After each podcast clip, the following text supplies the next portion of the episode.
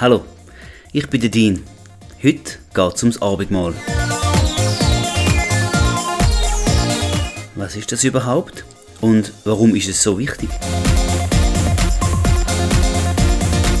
Und was ist eigentlich die tiefe Bedeutung davon? Wenn ich jemandem die Pfeiler vom Christenleben erkläre, dann verweise ich jeweils auf die Apostelgeschichte 2, Vers 42. Und sie blieben beständig in der Lehre der Apostel und in der Gemeinschaft und im Brotbrechen und in den Gebeten. In dieser Stelle findet man vier Pfeiler, wo der frühen Christen kurz nach Jesus im Abschied wichtig sind. Erstens die Lehre der Apostel. Das ist mir immer klar gewesen. Es ist wichtig, dass Christen wissen, was sie glauben können. Die Apostel sind ja drei Jahre lang direkt mit Jesus unterwegs gewesen und er hat sie speziell beauftragt, die gute Nachricht vom Reich Gottes zu verkünden. Zu selber Zeit haben sie da direkt können tun. Heute tun sie da quasi immer noch über die Bibel. Denn das Neue Testament ist im Wesentlichen von den Aposteln oder zumindest von denen ihren unmittelbaren Begleiter verfasst worden. Also kurz, beim ersten Punkt, Bibel lesen und sie verstehen. Zweitens Gemeinschaft. Auch das ist ein grundlegendes Prinzip. Allein kommst du als Christ nicht weit. Zudem ist der Lieb Christi ja die Gemeinde, also die Gläubigen als Großgruppe. Der Austausch, das gemeinsame Weiterkommen, die gegenseitige Unterstützung, gerade bei Glaubensfragen, das ist auch heute etwas, was ich jedem Christ empfehlen würde Kurz also, Punkt 2, Beziehung pflegen mit anderen Christen beispielsweise in einem Hauskreis. Drittens Gebet. Für mich auch völlig einleuchtend. Ein Christ betet, ist doch klar. Das ist der Austausch mit Gott selber. Im neuen Bund geht das dank dem Heiligen Geist und unserer Stellung als Söhne und Töchter ganz direkt und ohne einen geistlichen Vermittler. Wir finden in der Bibel zahlreiche Aufforderungen zum Gebet. Zum Beispiel im 1. Thessalonicher Brief 5, Vers 17, dort steht ganz kurz, betet ohne Unterlass. Jesus lehrt uns in der Bergpredigt auch, wie wir sollen beten. Kleiner Tipp, da werden das Vater unser. Kurz, Punkt 3, pflegt Beziehung zu Gott im persönlichen Gebet. Okay, auch im gemeinsamen Gebet natürlich. Viertens, der vierte Pfeiler, das ist das Brotbrechen Warum nur das? Mir ist schon klar dass da damit das Abendmahl gemeint war. Aber warum hat es so einen hohen Stellenwert? Das werden wir heute hoffentlich sehen und auch verstehen. In meinem Hauskreis machen wir da heute übrigens genauso. Die vier Säulen pflegen wir konsequent. Also die Bibel, die muss immer zu Wort kommen, das ist ein Prinzip.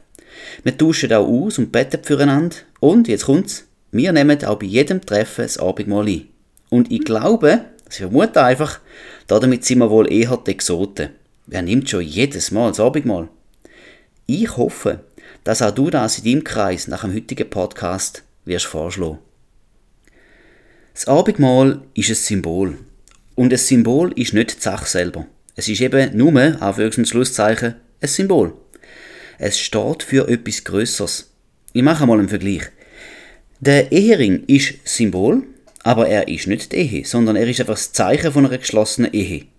Wenn der Mann zum Beispiel den Ehering verliert, oder die Frau kann es natürlich auch sein, meistens ist es der Mann, dann besteht ja die Ehe trotzdem weiter. Weil eben, der Ring ist nur das äußere Zeichen der Ehe. Oder die Wassertaufe ist Symbol für die Herzensumkehr, für die Buß. Da hat der Johannes der Täufer selber gesagt über seine Taufe in Matthäus 3, Vers 11. Buß ist das Grossartige. Taufe ist nur, Anführungs- und Schlusszeichen, das äußere Zeichen. Gott hat uns viele solche Symbole gegeben, beispielsweise Beschneidung im Alten Bund für die Zugehörigkeit zum Volk Israel. Und wenn man es genau nimmt, eigentlich für ein gottesfürchtiges Herz. Siehe 5. Mose 30, Vers 6. Auch der Sabbat und die jüdischen Feste haben den Symbolcharakter aufgewiesen und verweisen den Art auf eine tiefere Sache. Und ebenso ist eben das Abendmahl ein bloßes Symbol für eine enorm große Sache. Schau, im 1. Korinther 11, Vers 23 bis 26, da ist die Stelle, wo eigentlich immer vor dem Abendmahl vorgelesen wird bei uns im Gottesdienst. Dort steht, denn ich habe von dem Herrn empfangen, was ich auch euch überliefert habe, nämlich, dass der Herr Jesus in der Nacht, als er verraten wurde, Brot nahm und dankte, es brach und sprach, Nehmt, esst, das ist mein Leib, der für euch gebrochen wird. dies tut zu meinem Gedächtnis. Desgleichen auch den Kelch nach dem Mahl, indem er sprach, dieser Kelch ist der neue Bund in meinem Blut. Dies tut, so oft ihr ihn trinkt, zu meinem Gedächtnis. Denn so oft ihr dieses Brot esst und diesen Kelch trinkt, verkündigt ihr den Tod des Herrn, bis er kommt. Das, wofür das Abendmahl steht, ist der Neubund. Wir lesen es direkt in dieser Passage beim Wein. Dort steht ja eben, dieser Kelch ist der neue Bund in meinem Blut. Wir feiern also den neuen Bund, wo Jesus mit seinem Opfertod am Kreuz für uns in Kraft gesetzt hat. Der neue Bund ist Basis von unserer Beziehung mit Gott. Der alte Bund, wo bis dahin gegolten hat, und eben Jesus hat ja selber noch unter dem alten Bund gelebt, der alte Bund, der hat sich überlebt und er ist durch Jesus erfüllt worden. Endlich hat jemand die unmöglich große Anforderungen vom Gesetz im alten Bund erfüllt. Jesus.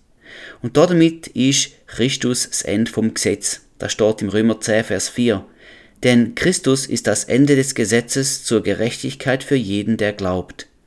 Eine gewaltige und gewichtige Aussage, wo es uns jetzt, also im neuen Bund, ermöglicht, vor Gott gerecht zu sein, nicht mehr durch eigene Anstrengung, möglichst gut zu leben und alle Anforderungen zu erfüllen, sondern einfach nur durch den Glauben. Falls du meine zwei Podcasts zum neuen Bund noch nicht gelesen hast, empfehle ich dir, dass du sie hörst. Denn dort, dort drin gehe ich sehr genau auf den neuen Bund ein. Aber jetzt zurück zum Abendmahl. Die ersten Christen haben also beständig, das ist zitiert, oder? Beständig auch das Abendmahl miteinander eingenommen. Damit haben sie sich gegenseitig auch immer wieder daran erinnert, dass Jesus für sie den neuen Bund installiert hat. Für Christen mal ist das sicher ein gewaltiges Umdenken gewesen. Stell dir vor, bis gerade noch vor kurzem haben sie müssen den Sabbat halten, Opfer darbringen, Reinheitsvorschriften befolgen und so weiter. Es sind total 613 Gesetze und Gebote gewesen, wo im alten Bund müssen eingehalten werden. Und wehe dem, wo auch nur eins davon gebrochen hat. Der ist schuldig gewesen, das ganze Gesetz gebrochen zu haben. Da nehme ich übrigens vom Jakobus 2, Vers 10, dort steht wörtlich, denn wer das ganze Gesetz hält, sich aber in einem verfehlt, der ist in allem schuldig geworden. Und jetzt der Wechsel. Neu sind die Jünger plötzlich gerecht gewesen, wenn sie in Christus gewesen sind. Also an ihn und an seine Errettung geglaubt haben. Ein totaler Paradigmenwechsel. Um da Umdenken zu schaffen, haben sie sich immer wieder daran erinnert, was Jesus bei dem letzten Abendmahl vor seinem Tod gesagt hat. Er hat sie dazu angehalten, das Brot zu brechen und den Kelch mit dem Wein zu teilen, zu seinem Gedächtnis steht. In anderen Worten hat er vielleicht das so gemeint, oder? Vergesst nie, was ich für euch gemacht habe. Denkt immer dran, es euch ein, denkt um. Von dem Umdenken schreibt auch der Apostel Paulus im Römer 12, Vers 2. Lasst euch in eurem Wesen verwandeln durch die Erneuerung eures Sinnes Unsere Schritt-für-Schritt-Verwandlung als Christen, Bibel nennt das Heiligung, geschieht im Passiv, wenn wir unseren Sinn, also unser Denken, erneuern. Ich meine damit, dass wir, wenn wir lernen, in dem Muster vom neuen Bund zu denken, dass wir quasi von selber verwandelt werden. Okay, das Abendmahl ist also eine Erinnerung an das, was Jesus für uns tun hat. Und es erinnert uns auch an den neuen Bund, wo auch heute noch gültig ist. Der alte Bund als Basis für unsere Beziehung mit Gott hat heute in unserem Denken nichts mehr zu suchen. Das musst du merken. Aber es gibt noch etwas, wo mir lang nicht ganz klar war. Im Abendmahl haben wir ja zwei Symbole, zwei Teile, die es ausmachen. Und zwar das Brot und der Wein. Warum zwei Symbole, habe ich mich oft gefragt. Denn das Brot steht für das Brechen vom Lieb da ist so die Misshandlung und die Tötung vom Körper von Jesus, aber am Schluss ist er ja tot. Und das ist durch die Auspeitschung und durch das Kreuzigen passiert. Der Wein steht für das Blut Jesu, das er vergossen hat. Die Folge von dem ist irgendwie auch sein Tod. Aber warum zwei Symbole, die es gleich bedeutet? Und schau mal, jetzt wird es richtig gut. Der Wein, das Blut Jesu, da wird allgemein besser verstanden.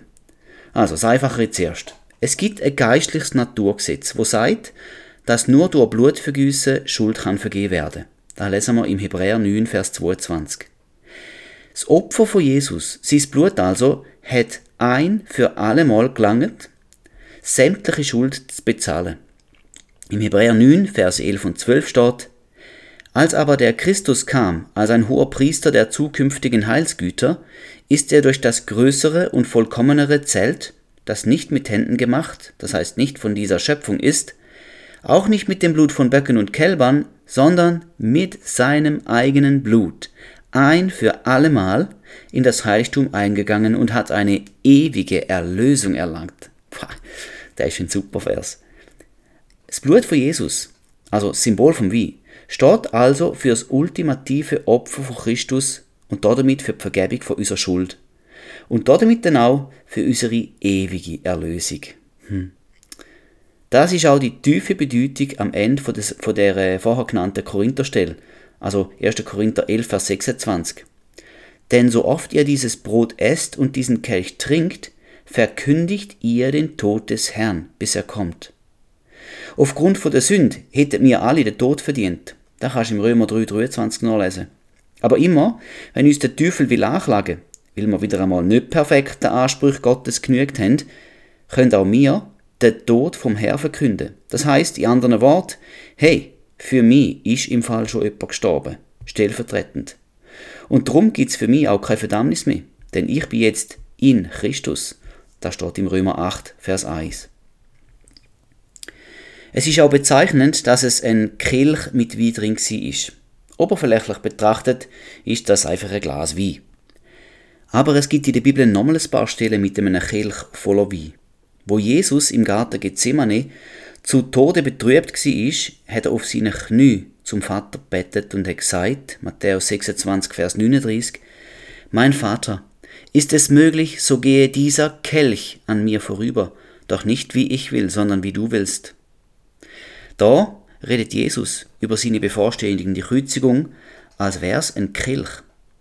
Es ist der Kelch vom Zorn wie Gottes. So wie es zum Beispiel im Jeremia 25,15 steht. Dort sagt er, denn so sprach der Herr, der Gott Israels zu mir, nimm diesen Kelch voll Zornwein aus meiner Hand und gib ihn allen Völkern zu trinken, zu denen ich dich sende. Da Bild ist ein Ausdruck vom Strafgericht Gottes. Beim Jeremia über die Völker, speziell über Babylon. Und für heute ist jetzt einfach mal wichtig, dass man versteht, der Kelch, wo Jesus getrunken hat, ist ein Bild für Gottes Strafgericht. Auch in der Offenbarung findet man der Kelch. Offenbarung 14, Verse 9 und 10. Wenn jemand das Tier und sein Bild anbetet und das Mahlzeichen auf seine Stirn oder auf seine Hand annimmt, so wird auch er von dem Glutwein Gottes trinken, der unvermischt eingeschenkt ist in dem Kelch seines Zornes, und er wird mit Feuer und Schwefel gepeinigt werden vor den heiligen Engeln und vor dem Lamm. Der Kelch voll wie beim Abendmahl hat also auch die Bedeutung. Er ist ein Symbol vom Strafgericht Gottes. Überhaupt nichts Romantisches. Das Strafgericht muss sich über die Sünder ergüssen. Nur Jesus hat ja genau der Kelch eben austrunken. Denken wir nur an Gethsemane. Und wie das zu der Prophezeiung vom Jesaja im Kapitel 53, passt, schaut nur, was dort steht. Vers 5. Doch er wurde um unserer Übertretungen willen durchbohrt, wegen unserer Missetaten zerschlagen, die Strafe lag auf ihm, damit wir Frieden hätten, und durch seine Wunden sind wir geheilt worden. Im Vers 6 steht, aber der Herr warf unser aller Schuld auf ihn. Vers 8, wegen der Übertretung meines Volkes hat ihn Strafe getroffen. Vers 10, aber dem Herrn gefiel es, ihn zu zerschlagen, er ließ ihn leiden. Und Vers 11. Durch seine Erkenntnis wird mein Knecht, der Gerechte, viele gerecht machen, und ihre Sünden wird er tragen. Ha. Siehst du, wie das alles zusammenpasst? Im Kelch voll wie erinnern wir uns auch daran, dass Jesus die volle Strafe für alle Schuld auf sich genommen hat. Ihm hat's vor dem Kelch graut, aber er ist bereit gewesen, ihn an unserer Stelle auszutrinken, bildlich gesprochen, also die ganze Strafe auf sich zu nehmen. Das feiern wir auch mit dem Kelch. Es ist für Jesus ein ganz, ganz brutaler Kelch gewesen, voller Zorn und Strafe.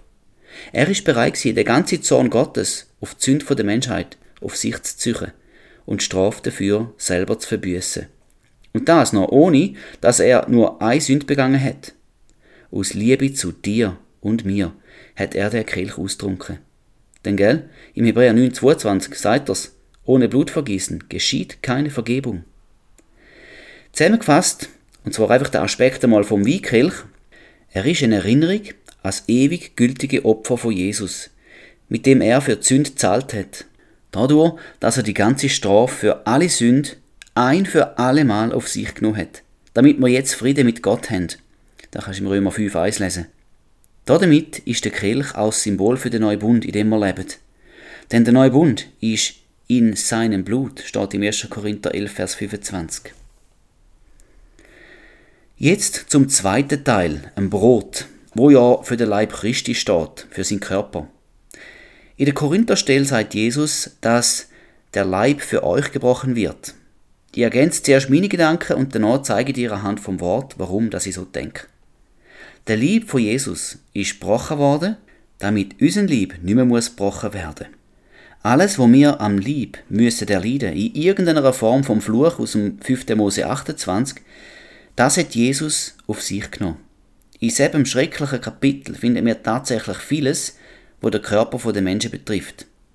Unfruchtbarkeit, Pest, Fieber, Entzündungen, Geschwür, Bühle, Ausschläge, Blindheit, Kindsverlust, Plagen und so weiter. Und wie wenn das noch nicht genug wäre, ergänzt am Schluss der Vers 61 dazu alle Krankheiten und Plagen, die nicht in dem Buch dieses Gesetzes geschrieben sind. Einfach so quasi alles. Der Fluch in der Tora meint jede Art von Krankheit. Und ich glaube, dass Jesus an seinem Lieb all das, also jede Krankheit, alle Schmerzen, jegliches Gebrechen, dreit hat. Und ich bin davon überzeugt, weil ich sie in der Schrift so finde. Wieder im Jesaja 53, Vers 4. Für wahr, er hat unsere Krankheit getragen und unsere Schmerzen auf sich geladen. Wenn er sie schon treitet, warum sollten sie, mir sie auch noch tragen? Oder im Vers 5, und durch seine Wunden sind wir geheilt worden. Das Kapitel 53 vom Jesaja sieht in treffender Genauigkeit das Leiden vom Messias voraus. Und so wie wir vorhin gesehen haben, dass alle Schuld auf Jesus geleitet worden ist, er die ganze Strafe aufbürdet bekommen hat, genau so hat er auch alle Krankheit und jedes Gebrechen auf sich genommen. Da sehe ich ganz deutlich in der Prophezeiung von Jesaja, wo etwa 700 Jahre vor Christus aufgeschrieben worden ist. Wo Jesus dann auf der Erde gewirkt hat, hat er das mit ca. 30 Jahren angefangen, da hat er auch genau das gemacht. Er hat Menschen geheilt.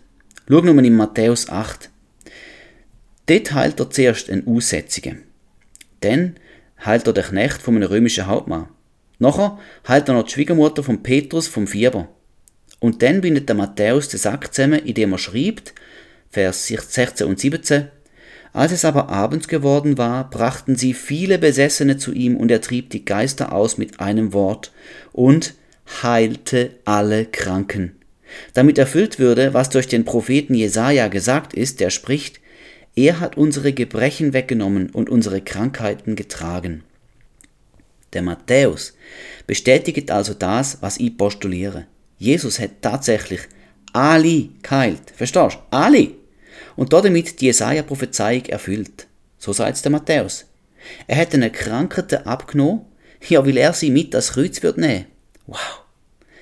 Und nur nebenbei bemerkt, Jesus hat im Fall nicht bloß geistlich seelisch, seelisch geheilt, nein, es sind Blinde, Lahme, Aussätzige, Blutflüssige und so weiter gewesen. Er hat echte physische Krankheiten geheilt. Was Sander natürlich nicht ausschließt, zerbrochene Herzen und psychische Krankheiten.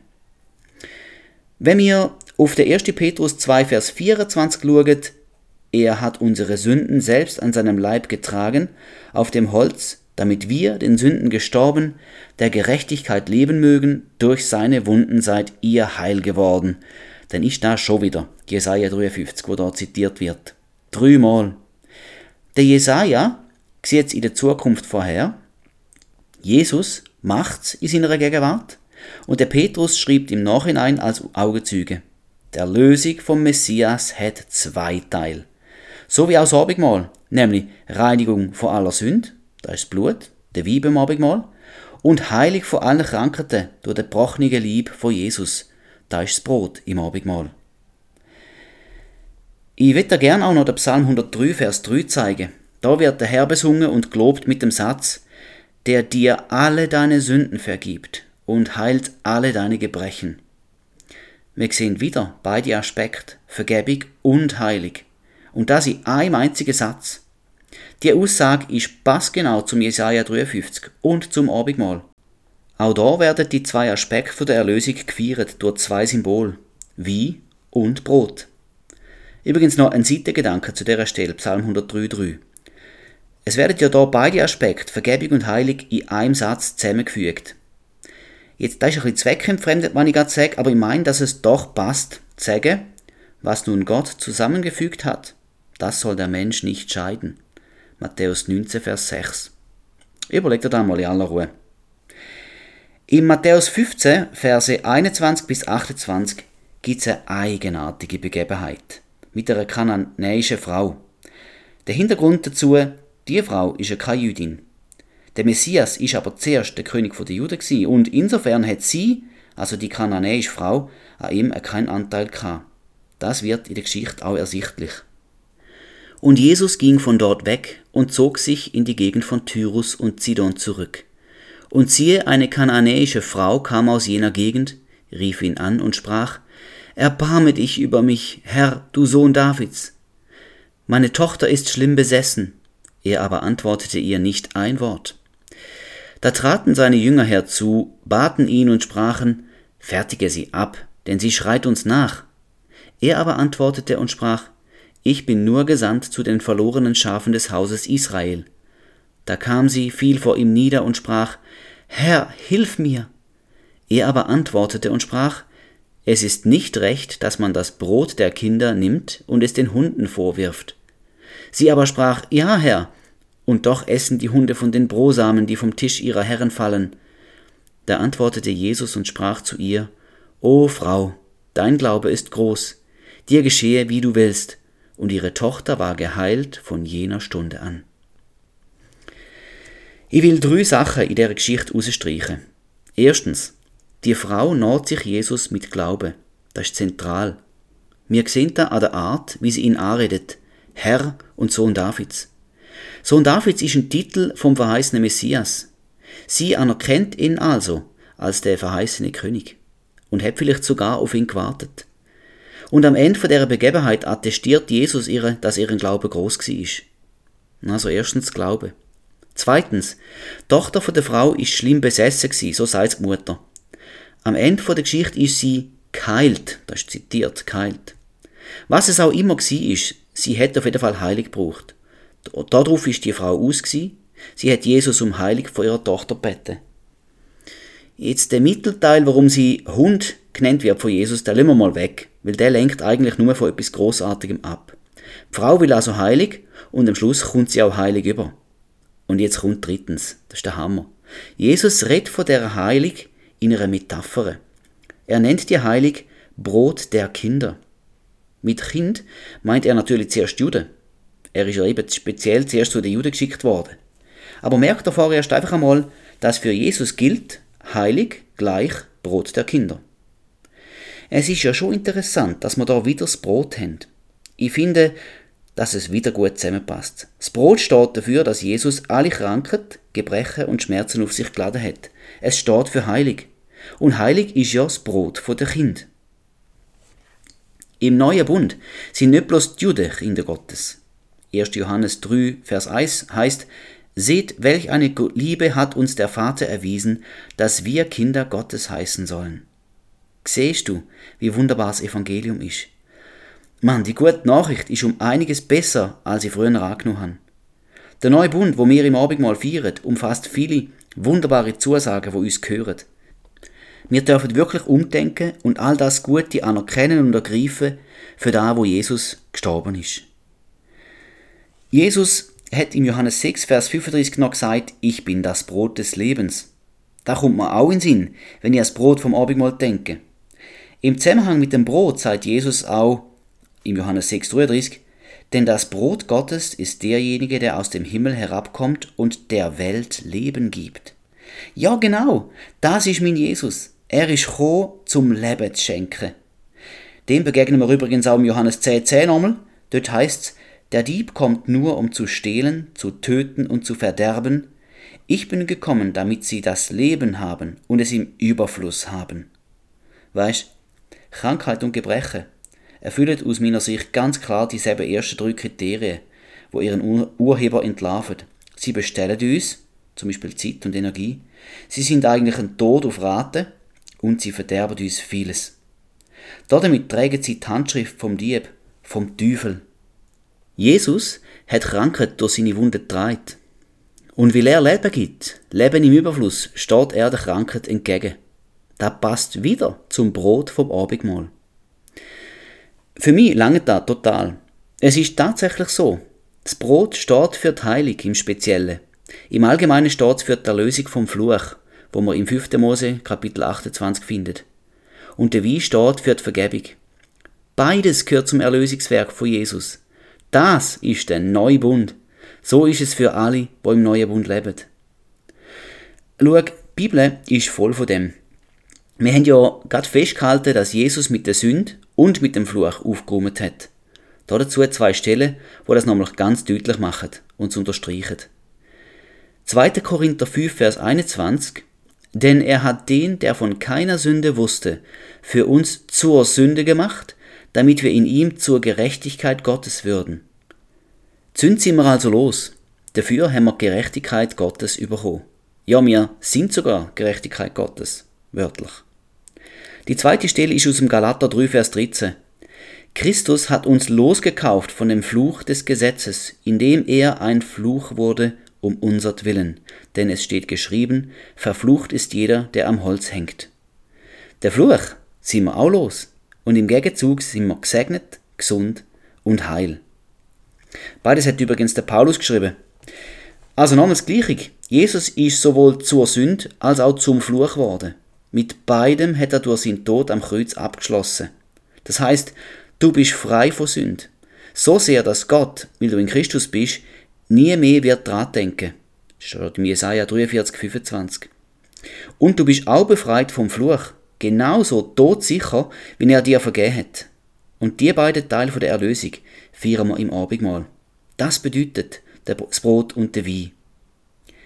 Weil das so revolutionäre Gedanken sind, ist man versucht zu sagen, das ist unglaublich. Aber Achtung, sag lieber, das ist großartig. Denn wir wollen ja da, wo er uns anbietet, nicht mit Unglauben belegen. Vielmehr sind wir aufgefordert, die beispiellose Errettung im Glauben anzunehmen. Und sie betrifft eben nicht erst das Leben nach dem Tod. Sie fängt schon an im Hier und im Jetzt. Johannes 5, Vers 24 spricht uns das zu. Wahrlich, wahrlich, ich sage euch, Wer mein Wort hört und dem glaubt, der mich gesandt hat, der hat ewiges Leben und kommt nicht ins Gericht, sondern er ist vom Tod zum Leben hindurchgedrungen. Eine gewaltige Bibelstelle. Wer glaubt, der hat schon ewiges Leben. Du, da ist in der Gegenwart geschrieben, nicht in der Zukunft. Er wird einmal ewiges Leben haben. Nein, er hat schon. Und warum sollten wir auch ins Gericht kommen, wenn doch Jesus, der Kelch vom Zornwein Gottes, für uns bereits austrunken hat? Die Strafe hat ja er bereits getragen. Da wäre nicht recht, wenn Gott uns nochmal fürs Gleiche würde strafen. Weil dann wäre ja Jesus für nichts gestorben. Es ist so, wie der Vers sagt. Wer glaubt, der hat jetzt schon vom Tod zum Leben gewechselt. Im Hier und Jetzt. Und nicht vergessen, das Leben, wo Jesus verheißt, ist ein Leben im Überfluss. Ein Leben in ganzer Fülle. Da gehört kein Fluch mehr dazu, so wenig wie auch kein Verdammnis mehr Platz hat. Römer 8, Vers 1. Verstehst du jetzt ein bisschen besser, was wir Großartiges im Abendmahl feiern? Was für ein gewaltiges Symbol es eigentlich ist? Und wie revolutionär das Gedankengut vom neuen Bund ist? Kein Wunder, dass Jesus seine Jünger aufgefordert hat, immer und immer wieder daran zu denken. Der Mensch vergisst ja so schnell. Aber Gott kennt seine Schöpfung und er weiß, dass wir eben Erinnerungen brauchen, damit wir etwas gut in unserem Denken verankern können. Dafür ist das Abendmahl da und darum haben die Jünger auch beständig eingenommen. Zwei Fragen wollen wir noch klären. Und zwar, wer darf das Abendmahl einnehmen und, wenn überhaupt, wie muss man sich darauf vorbereiten? Die erste Frage, wer darf das Abendmahl einnehmen, ist eher einfach. Das Abendmahl ist ja eben ein Symbol. Ein Symbol für ein wunderbares Angebot. Gott bietet jedem seine Gnade an. Wer sich dessen bewusst ist und auf das Angebot durch Glauben möchte eingehen, der hat's Recht, ein Kind Gottes zu werden. Auf jeden Fall steht es so im Johannes 1, Vers 12. Allen aber, die ihn aufnahmen, denen gab er das Anrecht, Kinder Gottes zu werden, denen, die an seinen Namen glauben. Wenn du die Entscheidung schon getroffen hast, dann nimm's Abendmahl, auch wenn du weißt, dass dir nicht alles im Leben gelingt. Du kannst dich selber sowieso nie retten. Hey, Jesus hat da für dich tun. Das Abendmahl einnehmen bedeutet, ja, ich nehme dieses Angebot daher. Ich glaube an dich. Und jetzt noch zu der zweiten Frage. Es gibt immer noch im 1. Korinther 11, in den Versen 27 bis 30, dort gibt es eine Stelle, wo über das unwürdige Einnehmen vom Abendmahl spricht. Ich lese sie mal vor. Wer also unwürdig dieses Brot isst oder den Kelch des Herrn trinkt, der ist schuldig am Leib und Blut des Herrn. Der Mensch prüfe aber sich selbst, und so soll er von dem Brot essen und aus dem Kelch trinken, denn wer unwürdig isst und trinkt, der isst und trinkt sich selbst ein Gericht, weil er den Leib des Herrn nicht unterscheidet. Deshalb sind unter euch viele Schwache und Kranke, und eine beträchtliche Zahl sind entschlafen. Hm, vor Gott ist gar niemand aus sich selber raus würdig. Das steht im Römer 6, 23. Was meint nur der Paulus da? Ich glaube, er sagt uns mit seinem kausalen Nebensatz, weil er den Leib des Herrn nicht unterscheidet. Wer sich der Bedeutung vom Lieb, also vom Brot im Abendmahl, nicht bewusst ist, der muss sich nicht wundern, wenn er schwach und krank ist.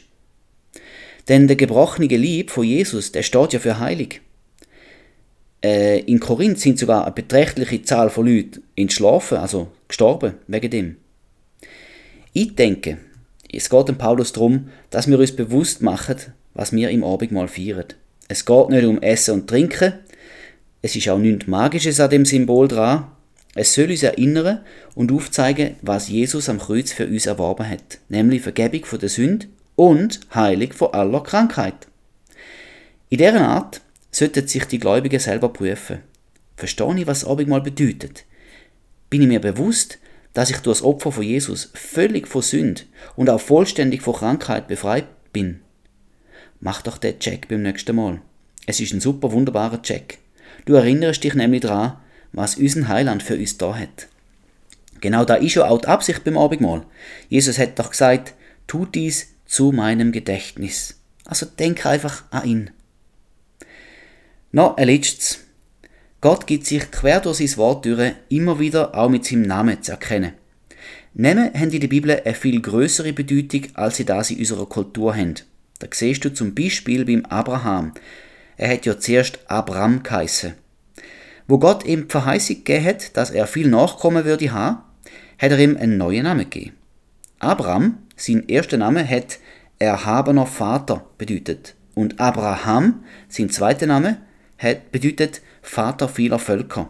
Das steht im 1. Mose 17, Vers 5. Oder vielleicht erinnerst du dich auch daran, dass der Engel am Josef im Traum gesagt hat, sie sollen ihren Sohn Jesus nennen. Matthäus 1,21 Du sollst ihm den Namen Jesus geben, denn er wird sein Volk erretten von ihren Sünden. Jesus ist eine Form von Josua und bedeutet, der Herr ist Rettung. Der Name ist sozusagen Programm oder zeigt Mission. Zwei von den Namen von Gott möchte ich dir jetzt zum Schluss noch aufzeigen. Und sie passen wieder haargenau zu den zwei Aspekten vom Abendmahl. Erstens, Yahweh Rapha, so offenbart sich Gott im 2. Mose 15, Vers 26. Ich bin der Herr, dein Arzt. Gott hat schon im Alten Testament heilig gebracht. Und schau nur auf Jesus. Er auch. Und er ist ja der Ausdruck von seinem Wesen. Im Brot feiern wir unseren Yahweh Rapha. Und zweitens, Yahweh Zitkenu. So stellt Gott den Messias in Jeremia 23, Vers 6 vor. Der Herr ist unsere Gerechtigkeit, bedeutet's. Nicht wir, sondern Gott selber ist unsere Gerechtigkeit. Im Wie feiern wir unseren Yahweh Zitkenu. Ich denke, es ist richtig, das Abendmahl oft zu feiern. Wieso nicht jedes Mal, wenn wir als Christen zusammenkommen? Hey Eltern, feiert das Abendmahl mit euren Familien, damit die Kinder damit aufwachsen und es früh verstehen. Ehepaar, nehmt es zusammen ein und feiert doch zusammen die Gemeinschaft mit dem Erlöser. Wenn du im Sommer ein Grillfest machst, oder im Winter vielleicht ein Weihnachtsessen, oder an der Ostern ein Brunch mit der erweiterten Familie, das Abendmahl nicht vergessen. Ich persönlich denke bei jedem Glas wie an ihn. Und zwar still und heimlich in meinen Gedanken. Auch dann, wenn ich mit Nichtchristen am Tisch sitze. An Abenden, wo ich allein bin, weil meine Frau zum Beispiel in den Hauskreis geht, dann liebe ich es, das Abendmahl ausgiebig mit meinem Jesus zu feiern. Nur ich und er. Er und ich, sollte ich sagen, der Esel kommt ja am Schluss. Ah ja, und da habe ich auch noch wieder sagen. Der beste Tag im Jahr, im ganzen Jahr fürs Abendmahl, ist der Karfreitag. Denn da ist der Tag, wo ja Jesus gestorben ist. Dann feiern wir das Opfer, wo Jesus für uns gebracht hat. An selben Tag ist er verwundet, geschlagen, ausgepeitscht und gekreuzigt worden. An all das denken wir auch im Abendmahl.